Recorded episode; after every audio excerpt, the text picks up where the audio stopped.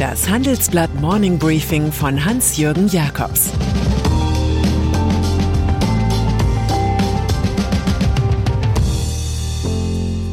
Guten Morgen allerseits.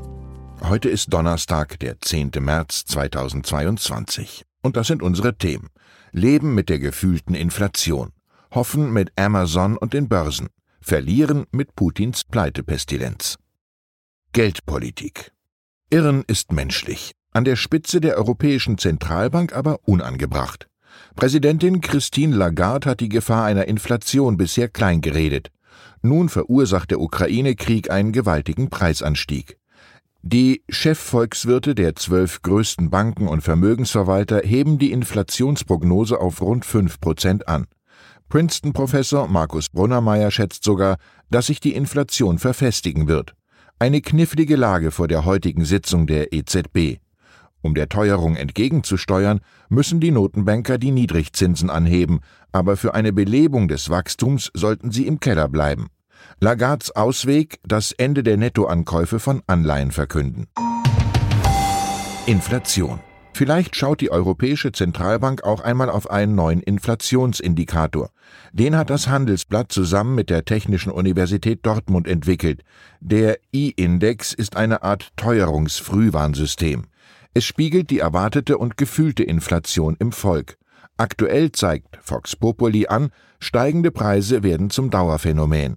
Der Ukraine-Krieg wirkt wie ein Inflationsbooster und eine Lohnpreisspirale ist wahrscheinlich. Die hat seit über 20 Jahren keine Rolle gespielt, aber es gab ja auch keine Rohstoffklemme. Gastprofessur in den USA. Die amerikanische Elite-Universität Princeton hat sowohl Altkanzlerin Angela Merkel als auch ihrem Mann, dem Quantenchemiker Joachim Sauer, eine Gastprofessur angeboten. Das war vor neun Monaten. Eine Zu- oder Absage steht noch aus. Einen Ehrendoktortitel erhielt Angela Merkel bisher 18 Mal. In den USA war das Harvard sowie die John Hopkins Universität im vergangenen Sommer. Dabei sagte Merkel über ihre Pläne als Pensionistin, und dann werde ich vielleicht versuchen, was zu lesen, dann werden mir die Augen zufallen, weil ich müde bin, dann werde ich ein bisschen schlafen, und dann schauen wir mal. Aktienkurse. Aufgewacht sind gestern die Investoren an der Börse. Nachdem die Ukraine angedeutet hatte, beim heutigen Treffen im türkischen Antalya mit Russland über einen Neutralitätsstatus zu reden, interpretierten die Finanzauguren das als Aufforderung kaufen, kaufen. Am Ende dieser Erleichterungsrallye hatte der deutsche Aktienindex fast 8% gewonnen, der Dow Jones an der Wall Street 2%. Der Technologiewerteindex Nasdaq 3,6%. Ukraine-Krieg. Wladimir Putin hat sich längst für ein Kriegsverbrechertribunal in Den Haag qualifiziert. Gestern bombten russische Soldaten ein Kinderkrankenhaus in Mariupol zusammen. 1200 Zivilisten sind in dem Hafenort innerhalb von neun Tagen gestorben. Russland bestätigte auch, Druckluftbomben einzusetzen.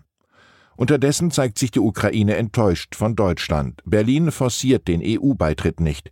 Die Regierung stimmte auch nicht der Entsendung von polnischen MiG-29-Kampfjets von Rammstein aus ins Kriegsgebiet zu und lehnt anders als die USA einen Totalboykott von Gas, Öl und Kohle aus Russland ab. Oppositionsführer Friedrich Merz fordert den sofortigen Stopp von Gaslieferungen via Nord Stream 1. Die Mineralölsteuer müsse genauso sinken wie die Mehrwertsteuer. Die Bundesregierung aber begnügt sich bislang mit langatmigen Erklärungen, warum russisches Gas fließen muss. Von einem Notfallkonzept keine Spur. Unklar ist, was zuerst kommt. Einlenken in Kiew angesichts der waffenstarrenden russischen Übermacht oder die Staatspleite des Aggressors. Als letzte Ratingagentur senkte jetzt Fitch den Daumen. Der Zahlungsausfall Russlands stehe unmittelbar bevor. Erst kamen die Sanktionen, dann die Pleitegerüchte. Die Kurse russischer Anleihen sind dramatisch abgestürzt, der Rubel ist immer weniger wert. Reserven der Zentralbank sind teilweise eingefroren. Die Kosten zur Absicherung eines Zahlungsausfalls schnellen in die Höhe. Die Bonität Russlands findet sich da, wo die Mülltonnen der internationalen Finanzmärkte stehen. Staatschef Wladimir Putin will die Stärken seines Machismo-Kapitalismus beweisen. Er droht deutschen Firmen, die demonstrativ das Land verlassen haben, mit der Enteignung ihrer Werke, Maschinen und Grundstücke. Ein neues Gesetzespaket erlaubt diese Gewaltmaßnahme gegen Unternehmen aus unfreundlichen Staaten. Firmen wie Volkswagen, Mercedes oder McDonald's sind bedroht. Sie müssen nach fünf Tagen den Betrieb wieder aufnehmen oder ihre Anteile verkaufen.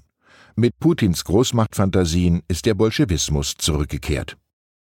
Amazon. Zur Kunst eines Spin-Doktors gehört es, eine schlechte Nachricht durch eine gute zu übertönen.